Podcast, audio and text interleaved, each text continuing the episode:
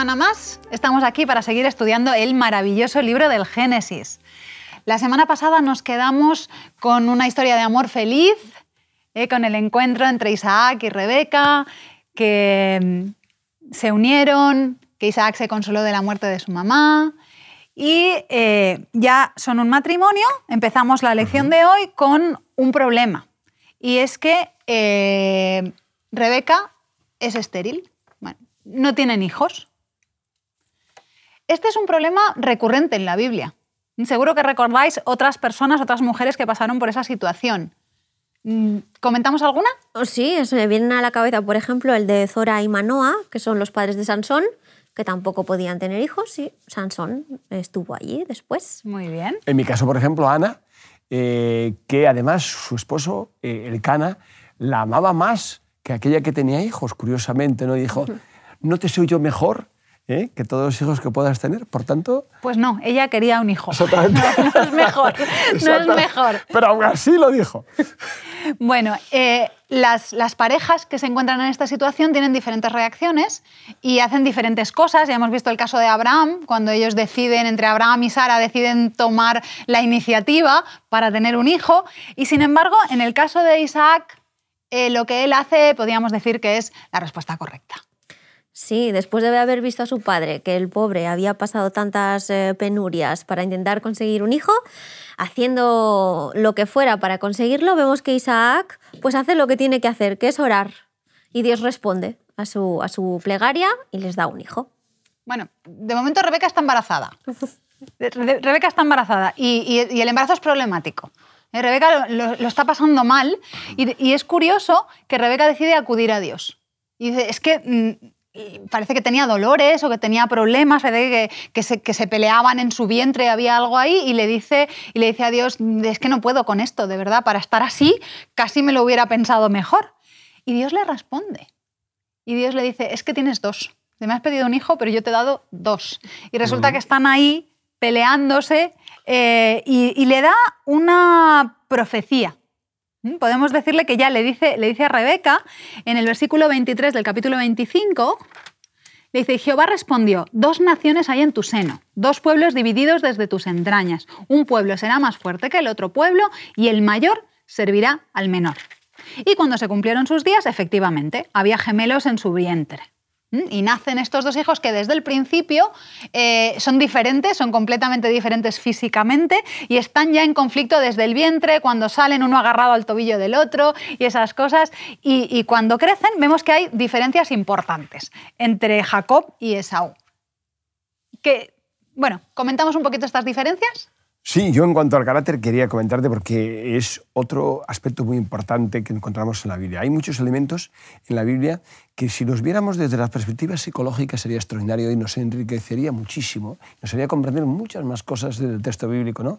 que solo verlo desde la perspectiva teológica, porque hay muchos elementos que la psicología moderna conoce, ha descubierto o ha analizado de la personalidad humana ¿no? y de otros rasgos y características que aparecen en los textos bíblicos. ¿no? Y este es un ejemplo. Por ejemplo, vemos ciertas características en cuanto a la actividad de uno, la robustez de uno, en cuanto a la tranquilidad, el sosiego, y el valor que le daba a cada una de las cosas, su escala de valores. En este caso es Saúl, la escala de valores que tenía y la escala de valores que tenía, en su caso, Jacob. Eso es muy importante porque ya marca desde el principio ciertas características que para los hebreos era muy importante porque tenía relación con el nombre. El nombre marcaba el carácter. En este caso, en el caso de Jacob, va a marcarlo lamentablemente, a lo largo de muchos años en su vida de ser un suplantador, un usurpador. ¿no? Así que ciertas características, aunque después cambia, y por eso también le cambian su nombre, porque va a cambiar en lo que se convierte. Muy bien, qué bonito. Sí, también vemos, por ejemplo, que Saúl es una persona a la que le gusta mucho el placer instantáneo.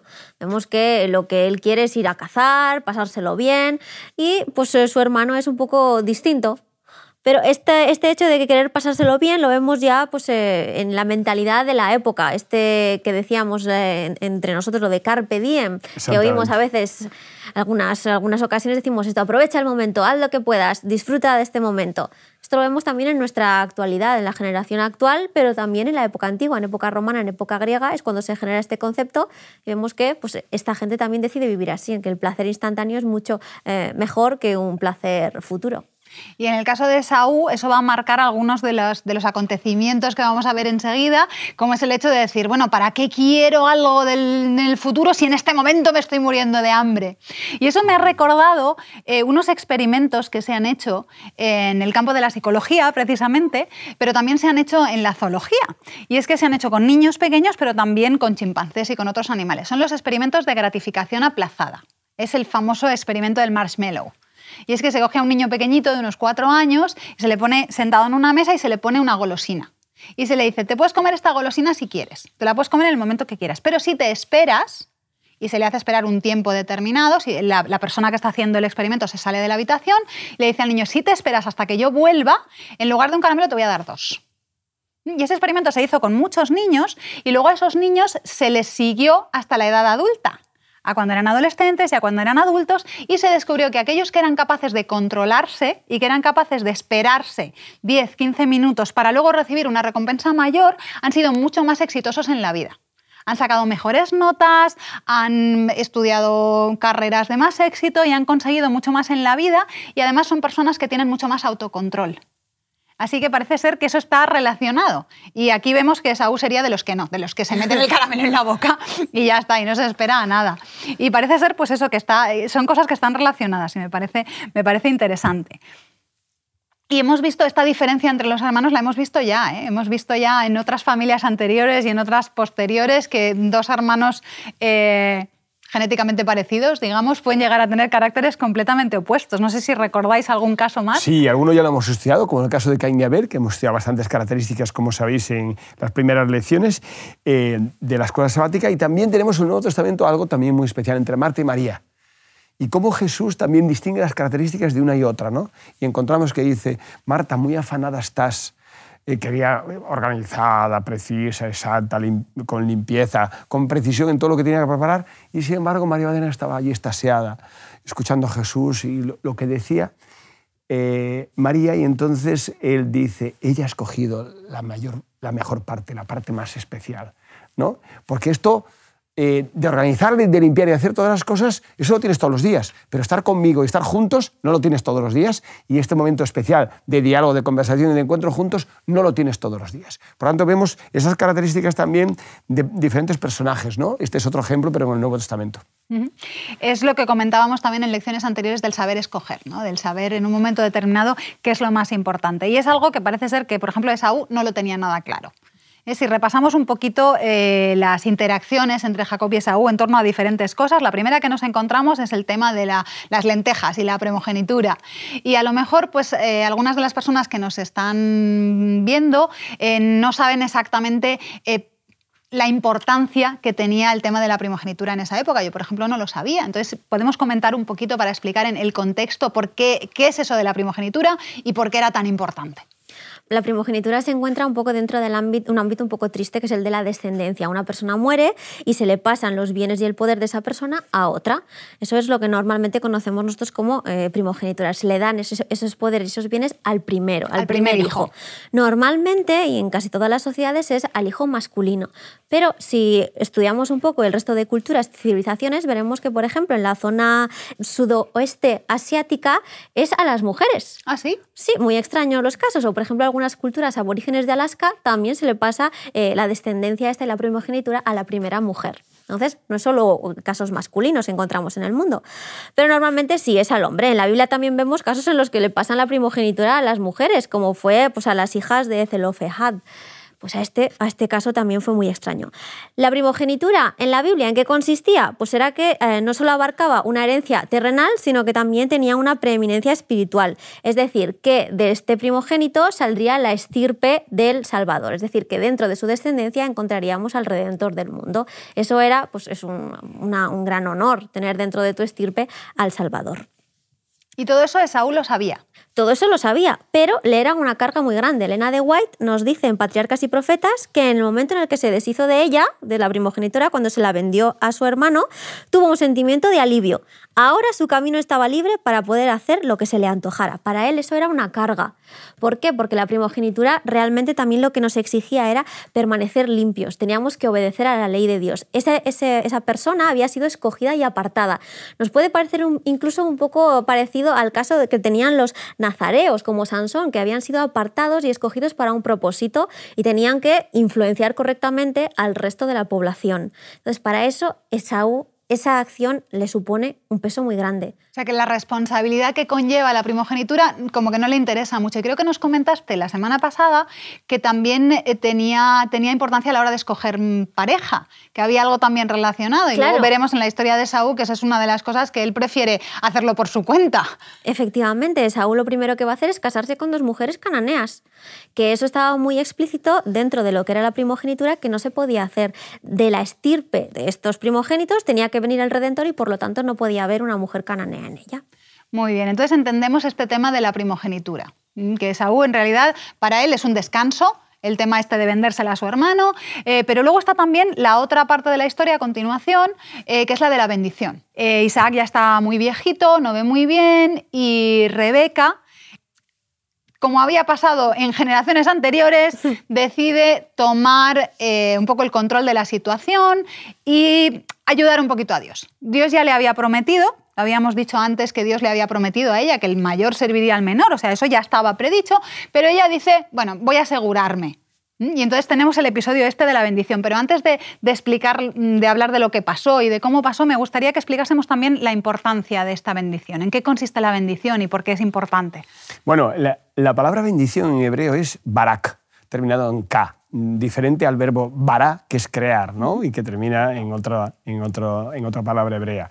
Eh, lo que quiero decir eh, en cuanto a esto es que es muy importante porque, digamos que podríamos eh, enseñar que la idea de la bendición está asociada con el principio de la creación de los orígenes, ¿no? que era todo bueno, bueno, bueno, gran manera. Entonces, ese concepto después se remarca eh, cuando dice que el sábado fue un día de bendición, reposo y santificación. Por tanto, todo lo bueno, todo lo que suponía recibir o em, vivir o experimentar, tener una experiencia positiva con relación a Dios o a la vida era algo que procedía de Dios y se remarcaba a diferencia de las maldiciones. Por ejemplo, bíblicamente hay muchos aspectos relacionados con la bendición. Eh, sin embargo, en otros lugares, eh, por ejemplo en Egipto, se resaltaba o hay muchos textos relacionados con las maldiciones, ¿no? los textos de secreción, por ejemplo, que aparecen allí.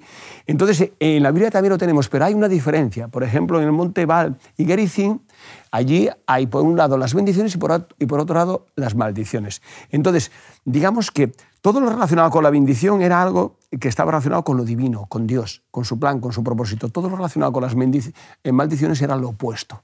Aquellos que se apartaba de Dios y aquello que no cumplía con el plan o con el propósito o que no tenía que ver con la fe o con la obediencia a Dios. Y eso se desarrolla a lo largo de la historia del texto bíblico.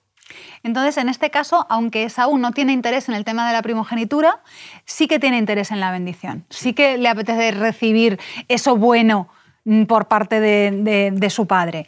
Y vemos un poquito aquí la, estratagema esta que decíamos de Rebeca, decide, bueno, mm, vamos a conseguir esa bendición para ti eh, y vamos a hacerlo de esta manera y lo convence y bueno, sabéis que lo disfrazan y todo, ella hace la comida, lo disfrazan, al otro lo envían a cazar y eh, bueno, Isaac como que se lo huele un poco porque además le dice eso, dice, la voz es de uno, pero te toco y eres el otro. Pero bueno, finalmente eh, Jacob acaba consiguiendo lo que quería, que es recibir la bendición.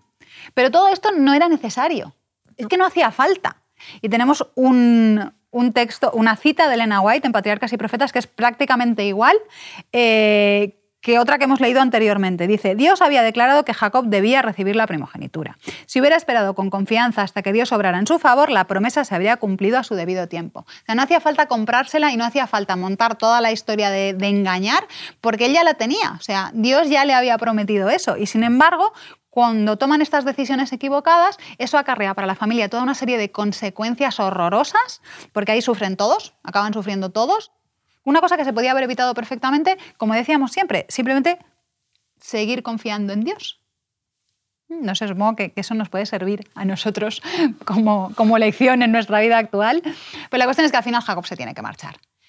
Y otra cosa que ya hemos visto antes, que se repite muchísimo en historia tras historia, es que a pesar de que han metido la pata, a pesar de que se tiene que ir, Dios está con él. Dios está con él y se lo muestra. Y se lo muestra en esa visión, sueño tan hermosa de la escalera, que ya nos has hablado varias veces tú de esta escalera anteriormente, Roberto. Sí, es. Coméntanos un poquito más. Bueno, ¿Qué es y- lo que pasa y qué es lo que significa? Yo, yo me gustaría añadir a lo que estabas diciendo algo, algo muy importante que comentan en Hawaii en Historia de Redención, página 91, que dice, Isaac vivió muchos años después de bendecir a Jacob y se convenció por la conducta de Saúl y Jacob que la bendición realmente le correspondía a este último, a Jacob. O sea que Isaac se dio cuenta también. Sí. Pero claro, muchos años después. Al principio él, claro, eso lo vio como un, auténtico desastre, ¿no? El que no se cumpliera lo que estaba establecido respecto al primogénito, ¿verdad? Pero tú me habías preguntado específicamente Por la escalera. por la escalera, exactamente. Es muy interesante porque es la primera visión que tenemos eh, en- desde Génesis, una visión que habla acerca de lo que después vamos a encontrar en los profetas y que vamos a encontrar en las visiones en, en libros y en textos posteriores. Después viene la de Moisés, que ve ¿no? la, la visión que tiene del santuario celestial, etc. Pero lo más importante, además de todo eso, es el significado que tenía esa visión, ese- esa relación entre lo terrenal y lo celestial. Él vio aquel lugar como un lugar donde tenía que establecerse o asentarse un santuario. De hecho, en el futuro se estableció en Betel. El tabernáculo ¿no? estuvo allí, en Betel, aparte de otros lugares. ¿no? Y vio también como una puerta del cielo. Es decir, comprendió realmente, y eso creo que fue algo muy importante para su experiencia futura, para su experiencia futura, cuando él lucha, ¿no? Vamos a verlo en alguna lección posterior, lucha en esa lucha junto al río Jaboc, Jacoc. Qué interesante, ¿no? El juego de palabras que hace el texto hebreo. Bueno, pues lucha, tiempo después seguro que recuerda esta visión, porque esta visión le hizo encontrarse con Dios. Y de hecho le hizo una promesa acerca de los diezmos y allí le promete entregar los diezmos. Con lo cual vemos por segunda vez la importancia que tenía ya y lo que ellos querían acerca de los diezmos. Simplemente añadir en este aspecto que esa visión le llevó a realmente comprender la conexión entre el cielo y la tierra y entre eh, sus decisiones y sus elecciones y lo que Dios quería para él. Y por tanto yo eh, veo que eso supuso un cambio, que después se muestra en su relación con Labán más adelante, que él no es engañador, ya, pero sí es engañador. Sí, porque es que ahí tenemos ese, ese cambio en el carácter de Jacob, que hasta ese momento, pues eh, en realidad, primero se aprovecha de su hermano con el tema de las lentejas, de alguna manera, no lo engaña, pero se aprovecha. Luego eh, acepta la idea de su madre de cometer un engaño y eso pues estaba en su nombre, es el suplantador, el engañador, pero a partir de aquí es como que empieza a cambiar. Cuando se conecta con Dios, con esa escalera mecánica que suben y bajan, ahí él ve que está conectado con Dios y ahí empieza a cambiar. Y es muy bonito lo del diezmo, porque lo comentamos eh, en lecciones anteriores con el tema de, Abraham. Cuando uno se conecta con Dios es como que le tiene que devolver. Es como que ahora sé que todo lo que tengo es tuyo y por lo tanto pues ahí lo tienes. Y ahí cuando empieza a confiar en Dios es como que su vida cambia. Pero aún así, aún va a cosechar las consecuencias. Incluso aunque tú ya hayas cambiado y estés dispuesta a cambiar, aún te toca a veces recibir palos de tu vida anterior. Y es lo que le pasa al pobre, porque llega allí a casa de su familia, a casa de su familia y se encuentra con, bueno, con el amor de su vida. Es una, una historia de esas un poco parecida a la de sus padres, amor a primera vista, se encuentra con Raquel, le parece bellísima, su hermana no tanto, eh, porque la Biblia lo dice así, ¿eh? lo de los, los ojos de paloma, esto parece que, quiere- que quería decir ojos legañosos, si no me, si no me Sí. parece mal, es algo así como Sí. que la pobre muchacha igual no era muy agraciada o tenía alguna enfermedad en los ojos. Y entonces, pues nada, él se enamora de Raquel, está dispuesto a, a trabajar por ella el tiempo que sea necesario, pero luego resulta que el día de la noche de bodas mm, le cuelan a la hermana. Que yo no entiendo muy bien cómo pudo pasar eso, pero la cuestión es que ocurre y aquí volvemos a tener, a causa de un engaño, en este caso del padre de Labán, un montón de consecuencias negativas para el resto de la vida de esa familia.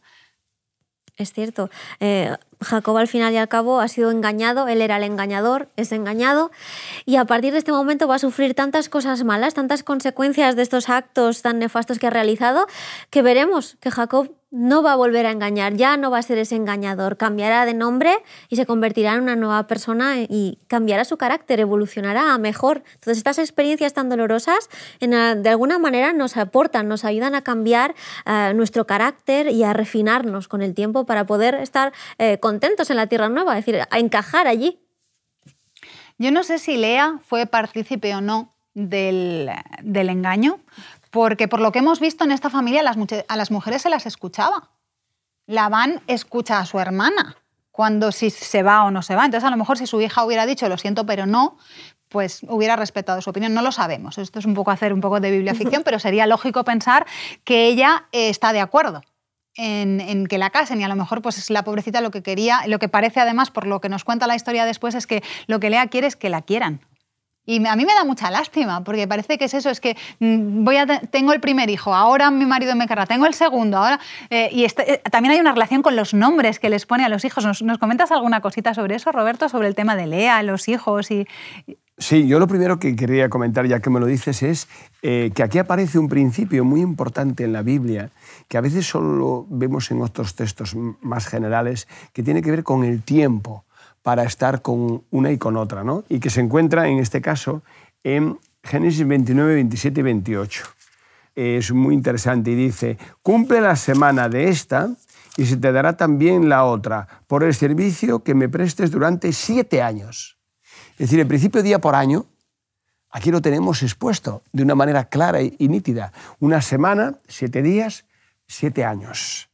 Y es muy interesante porque a veces lo vemos en los textos clásicos de Números y Ezequiel, donde aparece esa referencia a este principio, pero aquí lo tenemos como era parte del pensamiento hebreo, del pensamiento semítico, ese aspecto de utilizar días por años, aunque ah, no fueran proféticos, en este caso con una aplicación a su vida. ¿no? Pero tú me habías preguntado especialmente con por los nombres, por los, nombres, de los hijos de Lea y cómo se sentía con respecto a Claro, sus hijos. porque esos nombres, eh, no vamos a ver ahora el texto específicamente, pero habla de esos cambios por cómo ella, digamos, iba escalonando con esos nombres y esos hijos eh, para ir viendo la respuesta que tenía, en este caso, a su esposo, a, ella, ¿no? Jacob en este caso. Entonces, ¿cómo iba respondiendo? Entonces, bueno, con esto he conseguido esto, con esto he conseguido lo otro. Iba dando el nombre en relación precisamente a los logros que iba alcanzando, porque en realidad Lea ha sucedido algo, algo aquí muy especial. Mientras él se había enamorado ¿no? de Raquel, Lea se había enamorado de él, por decirlo en, términos actuales. ¿no?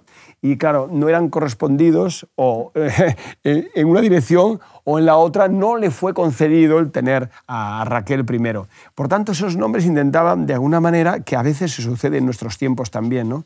las esposas que piensan, bueno, mi marido no me quiere mucho, no tiene muy buena relación conmigo, pero con un hijo seguramente eso va a cambiar, o con dos, o con tres.